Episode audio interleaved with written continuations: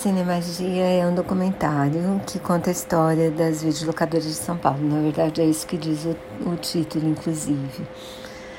E para quem já viu um videocassete, ou para quem já assistiu um DVD, ou para quem adora cinema, acho que vale bem a pena assistir.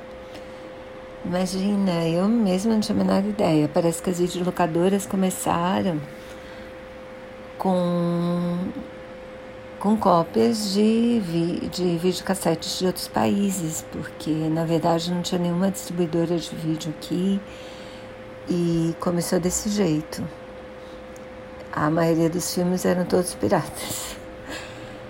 E depois foram, isso foi regularizado, quer dizer, começaram, começou a ter distribuição aqui.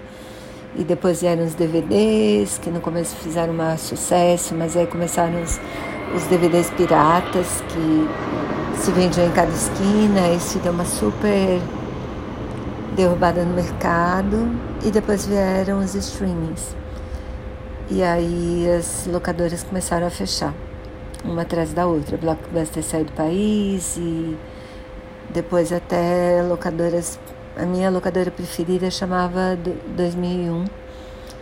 Tinha várias lojas, a principal era na Paulista e tinha muito filme de arte lá. E foi bem triste o dia que acabou. E mostra assim, mostra mostra a história da a história do, desse negócio. Entrevistam vários clientes, vários proprietários de loja e eu acho que vale super a pena, assim, eu gostei bastante.